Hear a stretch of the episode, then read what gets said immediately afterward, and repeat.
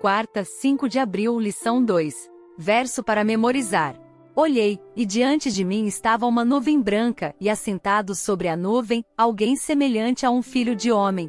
Ele estava com uma coroa de ouro na cabeça e uma foice afiada na mão. Então saiu do santuário um outro anjo, que bradou em alta voz aquele que estava sentado sobre a nuvem: Tome a sua foice e faça a colheita, pois a safra da terra está madura, chegou a hora de colhê-la.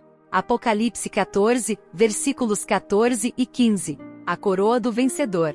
João descreveu Jesus como um semelhante a filho de homem, tendo na cabeça uma coroa de ouro e na mão uma foice afiada. A palavra para coroa é setefanos, que é a coroa de um vencedor. Quando um atleta ganhava uma competição importante, ele recebia um setefanos, uma coroa de honra, de glória e vitória.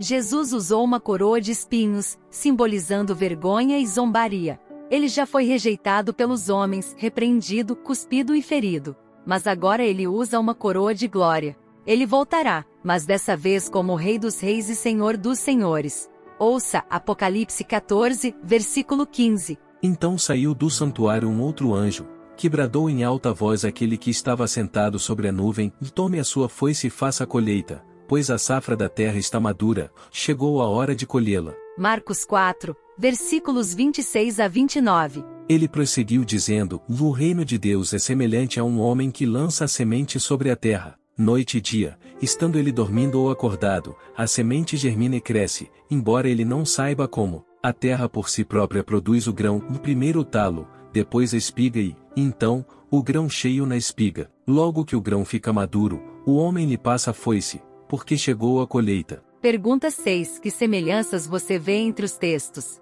Do que falam essas passagens? O anjo vem da presença de Deus na glória do templo e diz a Jesus: Chegou a hora da colheita, visto que os campos da terra já amadureceram. Em outras palavras, vá buscar os seus filhos e traga-os para casa.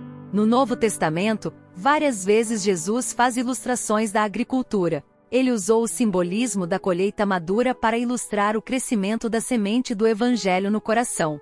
Ellen White, no livro Parábolas de Jesus, página 33, escreveu, aspas, a germinação da semente representa o início da vida espiritual, e o desenvolvimento da planta é um belo símbolo do crescimento cristão. Como ocorre na natureza, assim é na graça. Não pode haver vida sem crescimento. A planta deve crescer ou morrer como seu crescimento, que é silencioso e imperceptível, mas constante, assim é o desenvolvimento da vida cristã, que pode ser perfeita em cada fase de desenvolvimento. Contudo, haverá progresso contínuo se o propósito de Deus se cumprir em nós. A santificação é obra de toda uma vida. Multiplicando-se as oportunidades, nossa experiência se ampliará e nosso conhecimento crescerá. Fecha aspas. O amadurecimento do grão dourado representa as pessoas transformadas pela graça, motivadas pelo amor, que obedecem para a glória do nome de Cristo. O coração delas é um com o coração de Jesus, e o que eles querem é o que ele quer. Ellen White diz que a nossa vida pode ser perfeita em cada fase de desenvolvimento. O que isso significa, especialmente quando vemos nossos defeitos? O próximo tema da lição será Cada semente produz uma colheita reserve um tempinho e ouça. Deus te abençoe. Até lá!